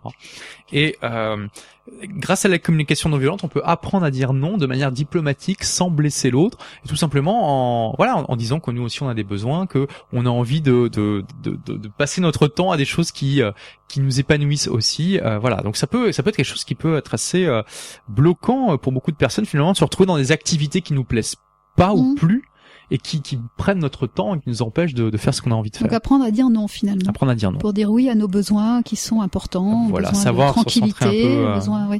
Ça revient finalement à ce qu'on disait tout à l'heure, de également savoir choisir ce qui est important pour nous, aller à l'essentiel et ne Oui. pas se disperser euh, en acceptant des tas d'invitations à droite et à gauche, alors qu'en fait, euh, Ouais, exactement. ce jour-là, c'est plus important de rester à la maison, lire un bon livre ou d'être à deux avec son, son conjoint. Ou, voilà, fixer ses priorités. Exactement. Alors, tous ces livres, euh, Olivier euh, Roland, comment fait-on finalement pour les appliquer vraiment dans la vie? Parce que bon, euh, nos auditeurs certainement s'intéressent au développement personnel, ils ont ils ont lu des livres, mais après comment faire en sorte de passer de la théorie à la pratique et les appliquer vraiment dans sa vie Alors c'est Est-ce que vous vous y arrivez par exemple? Oui, alors j- j'y arrive, j'essaie de le faire. J'y arrive pas Ouais. pour tous les livres, hein, j'avoue. Je lis énormément, mais euh, j'y arrive pour beaucoup de livres. Effectivement, lire beaucoup de livres de non-fiction et ne rien faire derrière, ça, ça sert à rien. Soyons clairs. Donc, comment faire pour les appliquer? Euh, Je peux donner quelques techniques simples. Euh, déjà, quelque chose que vous pouvez faire quand vous lisez un livre. Prenez trois actions concrètes que vous pouvez faire euh, demain pour améliorer votre vie.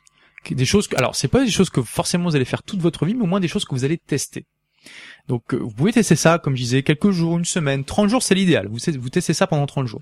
Vous prenez trois actions, et à la fin du livre, quand vous l'avez terminé, vous choisissez dans ces trois actions une seule action.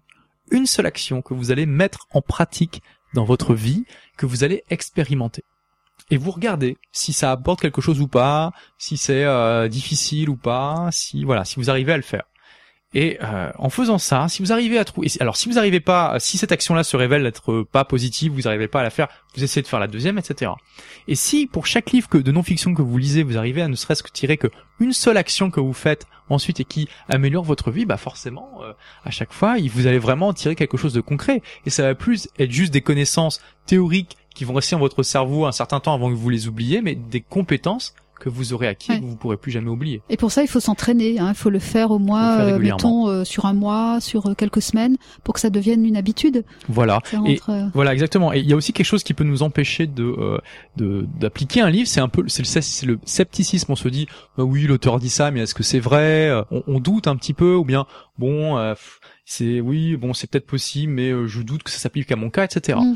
Et alors, c'est c'est très bien d'être sceptique. Il faut être sceptique, c'est que c'est une démarche tout à fait saine, mais il faut être sceptique de la bonne manière. C'est-à-dire que être sceptique euh, euh, et ne rien faire derrière, c'est-à-dire se dire bah non, de toute façon j'y crois pas, donc je, je, je, je ne fais rien, ça, ça, ça ne sert à rien. Ce qu'il faut, c'est être sceptique en ayant un petit peu la démarche du scientifique dans son laboratoire, Mm. du savant fou, c'est-à-dire de tester tout simplement les choses. Soyez sceptique en vous disant oui bon, ok, ça a l'air sympa, mais est-ce que c'est vrai? Est-ce que ça s'applique à moi? Eh bien tout simplement, essayez ce que vous propose l'auteur et voyez si ça s'applique à votre vie. Vous verrez par vous-même si euh, eh bien, ce que préconise l'auteur s'applique à vous, tout simplement. Si ça Mhm. s'applique pas à vous, eh ben, vous n'avez pas besoin de le faire toute votre vie. Vous pouvez le faire quelques jours, vous dites ah bah non, finalement, c'est pas pour moi, et puis vous laissez tomber. hmm. Voilà, tout on peut simplement. pas tout faire de toute façon, On peut mais euh, on peut essayer différentes choses et puis voir effectivement, comme vous dites, d'en garder un, un petit quelque chose à chaque fois qui Voilà. va changer euh, petit à petit. Ça va aussi dans l'esprit des de pas vouloir tout changer en même temps, hein, de pas vouloir se fixer des objectifs euh, trop ambitieux qu'on n'arrivera pas à réaliser. Oui. Si on veut appliquer tout ce qui est dans un livre, on n'y arrivera jamais. Jamais. Si on retient une chose, bah, on a plus de chances euh, d'y arriver. hein. Exactement. Voilà. D'ailleurs, ça nous amène au, au prochain livre. Alors juste euh, vous par exemple, les petits trucs que vous avez adoptés dans votre vie, bon vous nous avez dit tout à l'heure euh, la méditation tous les Oui. matins, 5 5 10 minutes. Oui, tout à fait. Que- quelles sont les autres petites Ah, bah habitudes que vous avez récoltées euh, à droite à gauche comme il, ça il y en a beaucoup. Alors, par exemple, je, je, je ne Peut-être dans le domaine personnel plus que dans le domaine informatique, dans le domaine plus de de la vie courante. Oui, d'accord. Bah, alors déjà, j'ai lu des livres sur la santé qui ont complètement euh, révolutionné ma manière de, de considérer ma santé. C'est-à-dire qu'avant, bah, je, je me souciais pas de ce que je mangeais, je faisais pas de sport, euh, et je me disais que la santé, euh, c'était, euh, il y avait que les vieux qui, euh, qui devaient s'en occuper, puisque voilà. Et euh, mon Dieu que j'avais tort. et du coup, je me suis mis à manger plus sainement. Je mange plus de légumes, moins de pizza, je fais Mhm. du sport, euh, et en plus, j'ai plus d'énergie, je me sens mieux dans ma peau. Donc euh, voilà, un exemple de Vous changement avez j'ai fait. testé, expérimenté et, et ça marche quoi. Oui, tout à fait, Ouais. oui, exactement. Ouais. Autre chose? Ah oui, alors il y a, beaucoup de choses. Euh, j'essaie de, de de pas, alors des fois je le fais pas, hein, j'avoue, mais j'essaie de pas regarder mes mails en premier, de plutôt me concentrer sur la première action, euh, enfin la- une, une chose qui va m'avancer vers mes objectifs le matin, comme je le disais tout à l'heure. Euh, Qu'est-ce qu'il y a d'autre? Il y a beaucoup de choses. Hein. Euh, je travaille toujours en lot, je, je, je, je Ah oui. supprime les interruptions, je n'ai pas d'alerte email qui me dit Hey, tu as reçu un mail, je, je mets mon, mon téléphone sur répondeur pour ne pas être dérangé et je- j'essaie de travailler dans une concentration, dans la concentration la plus forte possible Mhm. par exemple. Et ensuite, évidemment, il y a- ce livre La semaine de 4 heures que j'ai appliqué à peu près de A à Z euh, Mhm. et qui me qui m'a permis de créer cette entreprise sur le web aujourd'hui, qui me permet de vivre n'importe où. Voilà. D'accord. Alors, on va parler encore d'un autre euh, livre que vous avez retenu. Je crois que c'est le dernier de notre petite sélection. Après, il y en a plein d'autres. hein. Vous en avez combien des livres sur votre site Oh, il y en a euh, plus d'une centaine, mais plus d'une centaine, ouais. euh, Puis vous voilà. continuez à l'enrichir régulièrement. euh, ouais. Exactement. D'ailleurs, on va dire à, à nos auditeurs que s'ils veulent faire des suggestions aussi de, de livres sur votre blog, qu'ils n'hésitent pas à intervenir. Hein. Tout à fait, oui. C'est là pour ça. Donc, des livres pour changer de vie.com. Euh, non, point .fr, mais il vaut mieux, il vaut mieux taper le nom dans Google parce qu'il est Voilà. un petit peu loin à taper dans Donc on retrouve plus facilement. Donc Voilà. voilà, c'est un site vivant qui évolue et enfin bon, parmi vos best-of, euh, il y a également la voix du Kaizen. C'est ça. La voix du Kaizen. Euh, Alors, on vous écoute. C'est quoi ça? Ça vient d'Asie, du la- Japon? Ça vient du Japon. À la base, alors c'est assez ironique parce qu'à la base c'est une méthode américaine qui a été importée, euh, enfin, ou plutôt exportée au Japon après euh, la Seconde Guerre mondiale pour aider le pays à se reconstruire, puisque les Américains étaient en charge du pays, et qui ensuite a été abandonnée aux États-Unis et qui a par contre euh, explosé au, Japon. Et donc c'est une technique au final vous allez vous allez retrouver la philosophie dans tout ce qu'on a dit précédemment, qui est que tout simplement pour s'améliorer, plutôt que de euh, se dire euh, ok par exemple dis n'importe quoi euh, je veux écrire un livre euh, bah, d'ici une semaine je vais avoir écrit 100 pages. Euh, plutôt que de, prendre les problèmes à bras le corps et de, s'y s'y jeter complètement de faire les choses petit à petit. Et au début de faire des pas de bébé qui sont extrêmement faciles pour nous et de progresser petit à petit comme ça. Donc plutôt que euh, voilà on se dit ça fait ça fait 10 ans que je, me dis je vais écrire un livre eh bien ce que je vais faire c'est commencer par écrire déjà une demi page par jour tout simplement demi-page, ça prend pas si tant de temps que ça. Et euh, petit à petit, je vais, euh, bah déjà, je vais m'habituer à écrire. Je vais sans doute au, début écrire beaucoup de pages qui n'auront aucun intérêt. Mais au fur et à mesure, je vais construire ce roman et puis sans doute que je vais y passer de plus en plus de temps euh, au fur et à mesure que, que, je, que, je, que je continuerai. Donc c'est cette idée de progresser petit à petit plutôt que pour pour, pour briser un petit peu euh, notre objectif ambition en, en tout petits objectifs. Sinon, ça fait trop peur, quoi. On n'y arrive jamais, on n'arrive pas à s'y mettre. peur, On Mm. procrastine, du coup, on remet toujours au lendemain. Ouais. C'est une des motivations qu'on a euh, pour toujours remettre au lendemain. C'est ça nous fait peur. Ouais. On se dit mon Dieu, mais c'est trop gros, j'y arriverai jamais. Donc avoir des petits objectifs comme ça facilement atteignables, ça rassure énormément. Il faut juste s'assurer que ces petits objectifs nous amènent à la fin vers ce que on veut réaliser. Il faut que ce soit des petits bouts de votre grand objectif, en fait. Oui, bah voilà. Découper votre grand objectif en petits morceaux et les accomplir euh, au fur et à mesure. Voilà, donc Ouais. l'auteur donne euh, des, des exemples tirés de la vie de tous les jours. Il dit par exemple si vous voulez maigrir, eh bien euh, faites quelque... commencez par simplement une cuillère de riz en moins par exemple. Hein, il dit ça, euh, bon c'est un exemple. Après, s'il dit votre bureau disparaît sous la paperasse et ça vous semble vraiment, euh, vous dites vous- tous les jours vous dites ok demain je nettoierai, demain je trierai, eh bien euh, classez une feuille de papier par jour, rangez un crayon, un trombone par jour. Commencez Mhm. par des pas de bébé, Mhm. d'accord? Vraiment des choses simples. Et après, euh, vous pouvez continuer à faire des choses simples longtemps et ça va finir par aboutir à un résultat, ou bien au fur et à mesure vous allez y prendre goût et euh, les pas vont, vont, vont devenir un peu plus grands à chaque fois. Pareil, si vous aimez pas l'exercice physique, mais vous vous dites, il faudrait quand même que je me fasse euh, du sport, montez euh, 3, 4, 5 marches par jour et descendez-le, ça suffit. Faites quelque chose Mhm. plutôt que rien, tout simplement, et un petit, un petit pas. D'accord. Donc ça, c'est la voix du Kaizen qui a été écrit par euh, Alors, un été japonais, un américain. non, Par un américain qui s'appelle Robert euh, Maurer. Mhm, Voilà. D'accord. Donc vous retrouvez encore une fois le, le résumé sur votre site. Moi j'ai envie d'ajouter aussi un, un livre qui va un peu dans le même sens, qui est le livre de, du professeur Michel Le, Lejoyeux que j'ai accueilli euh, au mois de novembre dans l'émission euh, Un bout de chemin ensemble. Donc Michel Lejoyeux qui a écrit euh, Changer en mieux. Et il parle effectivement de plein de registres de, de la vie dans lesquels on peut changer. Euh, Je sais pas, par exemple, arrêter de fumer, euh, arrêter de boire, se mettre à faire du sport. Même idée, euh, commencez tout petit, commencez par un petit objectif et allez-y. Et puis vous verrez, c'est un plaisir de changer et vous aurez envie d'aller plus loin et de continuer. Donc euh, voilà, le livre est sorti euh, fin 2011. Vous pouvez le trouver facilement. Michel Lejoyeux, changer en mieux. Ça va vraiment dans le même sens que ce que vous disiez. Donc euh, j'avais envie de le, le suggérer à nos auditeurs.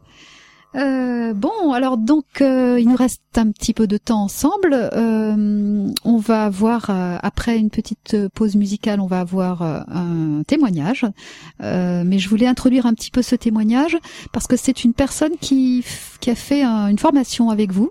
Hein, vous organisez aussi donc euh, différents types, deux types de formations Oui. euh, sur euh, sur vos blogs Mhm. euh, avec vos élèves, comme vous dites. Donc, est-ce que vous oui. pouvez nous expliquer un peu ces, ces formations? Oui, donc il y a une formation qui s'appelle Agir et réussir et qui est conçue pour aider euh, les personnes qui veulent euh, créer leur entreprise mais qui remettent sans cesse leur projet au lendemain, et bien voilà, à dépasser la procrastination, à vraiment se mettre en route et au final créer leur entreprise. Et j'ai une formation qui explique comment euh, bah, créer un et développer un blog qui, euh, qui qui marche et ensuite gagner un complément de revenu ou bien un revenu complet avec lui, tout simplement. D'accord. Donc, ce sont des formations que vous faites justement sur le web. Oui, c'est pas ça. en présentiel. Non. Que les gens suivent. euh, bon, c'est payant, bien entendu. hein. Oui. C'est ce qui vous permet aussi de, De gagner vivre, oui. votre vie avec votre blog, justement. Exactement, oui.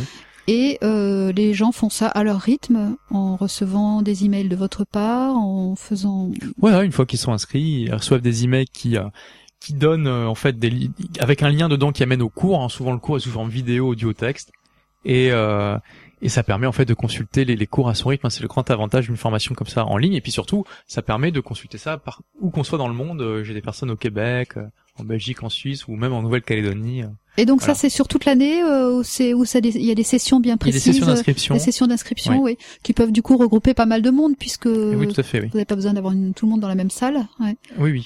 Et après, c'est assez interactif. euh, vous avez des, des Alors, ça- conseils plus personnalisés. Ça dépend aussi. des formations. euh, Il y en a où on peut euh, interagir en dessous des cours et puis euh, il y a des séances de euh, coaching commun, c'est-à-dire qu'on, en fait, avec les membres, on va, on discute ensemble. Et d'autres où c'est, où c'est par contre plus du type DVD de formation en fait, tout Mhm. simplement. D'accord. Bon, alors on va faire une petite pause musicale et ensuite on aura en ligne César qui va nous parler justement d'une de ces formations.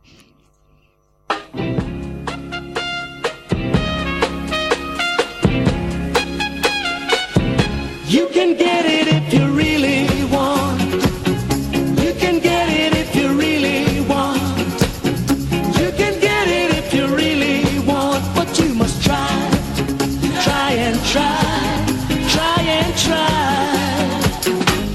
succeed at last. Mhm. Look. Persecution you must bear. Win and lose, you've got to get your share. Got your mind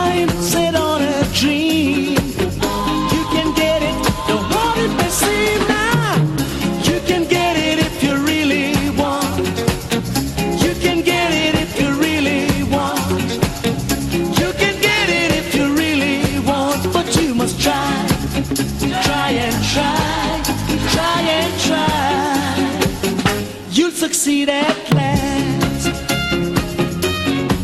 I know it. Listen, Rome was not built in a day. Opposition will come your way,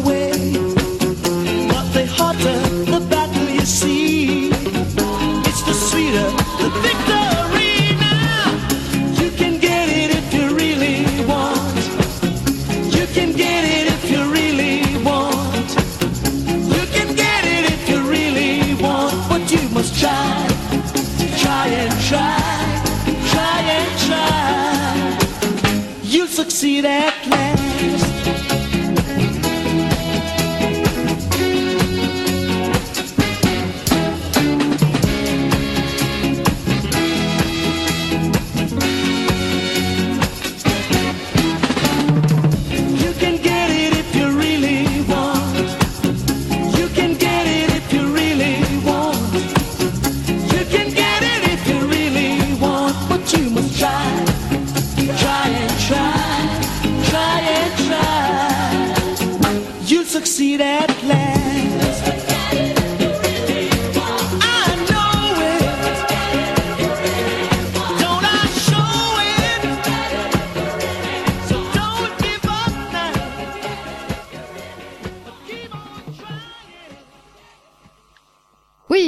toujours sur Radio Anguien. Donc là, on écoutait une musique choisie par Olivier Roland, qui était euh, sur Du- quel thème? Donc ça s'appelle You Can Get It If You Really Want de Jimmy Cliff. C'était c'est une chanson de reggae de la- des années 70. Chanson très simple mais sympa en gros qui dit euh, vous pouvez y arriver si vous voulez Si vous vraiment. voulez. Voilà. Just do it. Just do it.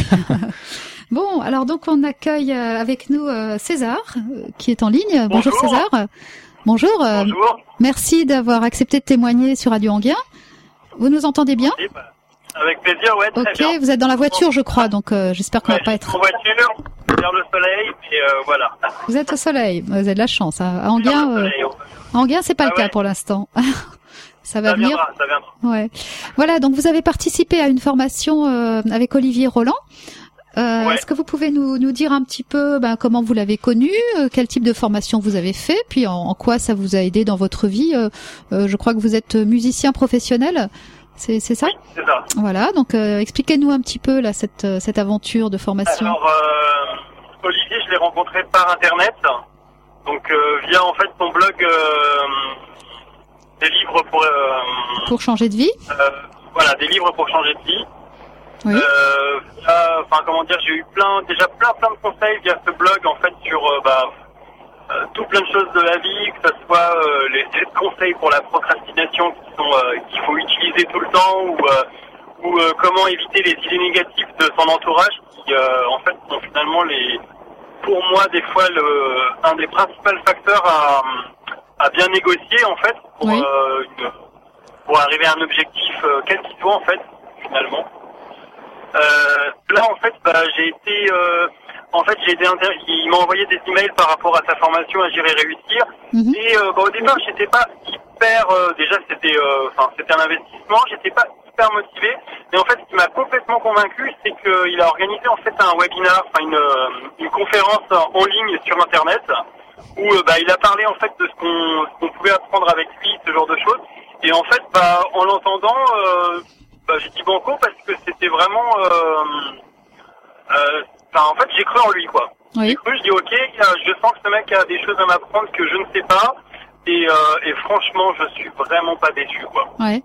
Donc vous avez suivi ces formations sur Internet pendant, euh, enfin toute une session euh, sur Agir Ouais, et réussir. De, de- de novembre, la fin de novembre euh, dernier jusqu'à euh, euh, jusqu'à même jusqu'à maintenant en fait. Bon, je reçois encore quel- je crois que je reçois encore des modules euh, le- la semaine dernière. J'ai reçu le- un des derniers modules. D'accord. Alors votre objectif c'était quoi? Enfin, ou votre point de blocage, votre objectif c'était quoi? Euh, L'objectif premier, en fait, c'était d'arriver à mener au bout un projet, n'importe quel projet, mais d'arriver à le mener au bout, de pas, de pas finalement, on part dans l'idée de le faire, et puis bah, euh, les choses de la vie faisant que, euh, faisant que, euh, et bon, on le fait pas parce qu'il y a plein de raisons. euh, Enfin, on est déprimé, machin, on, on a des soucis financiers ou plein de choses qui font Oui. finalement on se dégoûte de son projet euh, de base. Mhm. Et en fait, bah, il- les premiers, les premiers modules étaient hyper bien conçus par rapport à ça, du fait que euh, ça m'a permis de vraiment rester complètement collé à mon objectif. Et puis, bah, j'ai pu obtenir un poste euh, juste, euh, dans ma dans ma branche de métier. C'était, c'était sur concours ou ce genre de choses. Et sincèrement, si j'avais pas appliqué bah, tous les conseils qu'on m'a donnés à ce moment-là, euh, je serais jamais arrivé là où j'en suis maintenant, quoi. D'accord. Et vous éprouviez pas le besoin d'avoir euh, une personne en présentiel, un, un coach euh, véritablement euh, Vous, le fait de, de faire une formation à distance comme ça, ça vous ça vous convenait bien? Bah, disons que euh, moi, ça m'a super convenu parce que c'était complètement à mon rythme. Oui. que c'était pas c'était pas intrusif par rapport à euh, comment dire rendre des comptes à quelqu'un ou tout ça et en même temps Olivier était euh, présent si on avait besoin de d'un point d'éclairage ou quelque chose sur quelque chose qu'on n'avait pas compris par le fait de lui laisser un mail. Donc c'est vrai que pour moi ça enfin, m'avait vraiment bien convenu à ce niveau là quoi. D'accord.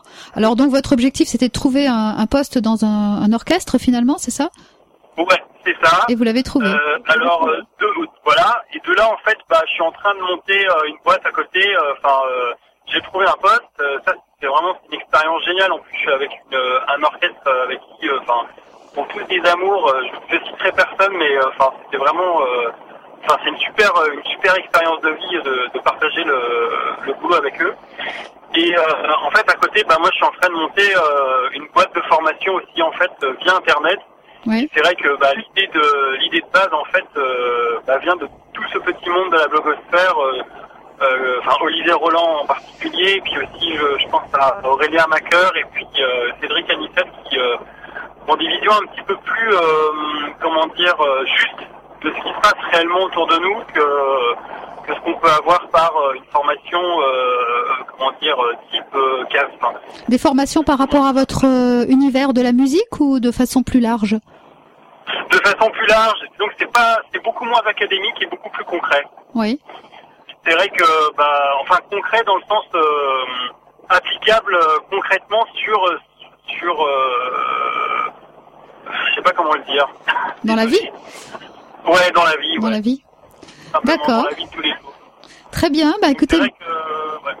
Pour, en fait, il y a un autre truc que j'aimerais dire Oui. qui est hyper important, c'est euh, le fait que la formation était de donner de manière diffuse, que c'était pas genre, euh, bah, on achetait deux DVD, puis on, bah, on avait deux gros dictionnaires, euh, enfin deux gros dictionnaires sur la table, et allez-y, euh, débrouillez-vous, euh, faites quelque chose. Ah oui. Là, c'était de manière, enfin, c'était la façon de donner l'information euh, faisait qu'en fait, on avait une action à faire euh, toutes les semaines, et si on s'y tenait, bah, en fait, ça avance quasiment tout seul, quoi. On est presque Mhm. là, euh, trois mois, ouais, putain, j'ai déjà fait tout ça, euh, c'est pour la Mhm. classe, quoi. Oui, c'est on en revient à la politique des petits pas, des petits objectifs progressifs euh, qui finalement permettent d'avancer euh, régulièrement et de bien Ouais, avancer. Exactement. Ouais, ouais. Euh, Vraiment, ça c'est hyper important en fait, de jalonner son, euh, jalonner son objectif, de, de mini-objectif pour, euh, pour aller au bout, quoi. D'accord. Super. Vous- ok, merci Voilà. César. Vous voulez rajouter autre chose encore? Euh, mais toutes mes amitiés à Olivier qui est là, euh, avec grand plaisir de le revoir très bientôt. Merci Voilà. César. Merci beaucoup. Merci d'avoir témoigné. Donc euh, bonne vie, bonne continuation à, à vous. Ça marche. Au revoir. Merci. Voilà. Au revoir. Bon, ben voilà un beau témoignage qui euh, peut donner envie. fait plaisir. Ouais, qui fait plaisir. Euh, ben, il nous reste quelques minutes, donc on va peut-être rappeler euh, les, les, les infos un petit peu pratiques hein, pour vous retrouver, euh, Olivier. Alors, Euh, bah, pour, pour me retrouver, le plus simple, c'est de taper tout simplement des livres pour changer de vie sur Google et vous allez tomber donc sur mon blog principal. Vous avez eh bien des, des résumés des euh, de livres pour changer la vie, tout simplement, hein, des, des livres, euh, comme je dis, rares et exigeants. voilà. voilà. Et qui vous, en tout cas, ont changé votre vie. Hein, ah oui, ça c'est sûr. Hein, Oui, oui. c'est- Ça c'est sûr. Vous êtes un cas d'école. Euh, oui, on peut dire ça. voilà, donc je, je suis passé de, du rythme de l'entrepreneur surmené à travailler 70 heures par semaine dans un secteur qui me plaisait plus à un rythme beaucoup plus cool. Aujourd'hui, je voyage beaucoup un peu partout dans le monde et euh, bah, je- je- j'aide, en tout cas, j'essaie d'aider un maximum de personnes. César est une de, de ces personnes. Voilà. à faire comme ça. Alors, hum, petite question, les gens qui vous suivent ou qui vous écoutent, est-ce que vous avez une petite idée de de leur profil? Est-ce que c'est plutôt des gens jeunes, euh, à l'aise avec les nouvelles technologies ou, Mhm. ou pas forcément? Oui, que c'est- j'ai vraiment énormément de, de, de variété en Ouais. fait dans mes lecteurs. C'est bon, mais il y a quand même plus de personnes qui ont entre 25 et 35 ans. Euh, mais en fait, j'ai vraiment des, des, des, des lecteurs et même des fans un Mm. peu dans, dans dans toutes les tranches d'âge. hein. Oui, Ouais. ouais, parce que c'est vrai que c'est aussi l'âge où on fait des choix professionnels quand on est jeune, mais euh, on peut toujours refaire Oui, des choix à, tout âge. Hein, Ah à oui, 40 ans, totalement. on peut changer de Ah, métier. à moi, j'ai 50 vu ans. des reconversions des Ouais. fois euh, impressionnantes, hein, Mm. euh, des personnes qui étaient salariées depuis 20, 30 ans, euh, euh, créer leur entreprise et puis euh, y aller comme ça, Ouais. le couteau entre les dents. euh, et finalement, elles accomplissaient un rêve qu'elles avaient depuis des années. Alors parfois ils le font parce qu'ils sont un peu poussés dehors, Oui, hein, bien aussi, sûr. vers Oui. 50-55 ans, et Ah oui. puis mais et parfois ils le choisissent, mais souvent parfois, c'est les deux. Ils, ont été poussés dehors, et ils prennent cette occasion pour, Voilà. pour créer une Et puis finalement ils en sont très heureux et parfois avec une vie plus équilibrée. euh, Oui, alors ça veut pas dire qu'ils réussissent à tous les coups. hein. Bien sûr, il y a un risque dans l'entrepreneuriat, hein, j'en parlais tout à l'heure. 50% des entreprises qui euh, mettent la clé sous la porte avant les 5 ans. Mais quand on fait bien les choses, on peut s'assurer que même en cas d'échec, on n'y perd pas trop de plumes et que ça soit une expérience très très positive qui nous permette de rebondir derrière. Euh, et si on n'y arrive pas la première fois, il y a, on, y- on aura plus de chances encore d'y arriver la deuxième. Voilà, les échecs finalement préparent au, au succès. Hein. Comme Exactement. euh, Oui, moi je suis pas arrivé du premier je coup. crois. On essaye une première fois, on n'y arrive pas une deuxième fois, une troisième fois, mais tout ça, c'est ça prépare. On sera plus à même de réussir lorsque on essaiera à nouveau. Voilà. Voilà. Bien, bah écoutez, merci beaucoup Olivier Roland d'être venu de, de Lille jusqu'ici pour euh, cette émission. Et puis on espère que tout ça va, va bien aider nos auditeurs à, à passer dans le dans le concret aussi. hein, Voilà, surtout pour un, appliquez ce que vous lisez, sinon ça n'a aucun intérêt. Autant ne pas lire et passer votre temps à faire d'autres choses. Voilà, donc lisez des livres, gardez à chaque fois trois grandes idées et puis finalement au moins une Au moins une. que vous appliquez. Et testez-la. Même si vous êtes sceptique, testez, essayez au moins. Voilà, très Voilà. bien. Merci beaucoup Olivier. Je vous donne rendez-vous pour une nouvelle émission de Un bout de chemin ensemble, donc dans 15 jours, le vendredi euh, dans 15 jours. Et merci de votre fidélité. À très bientôt. Au revoir. Au revoir.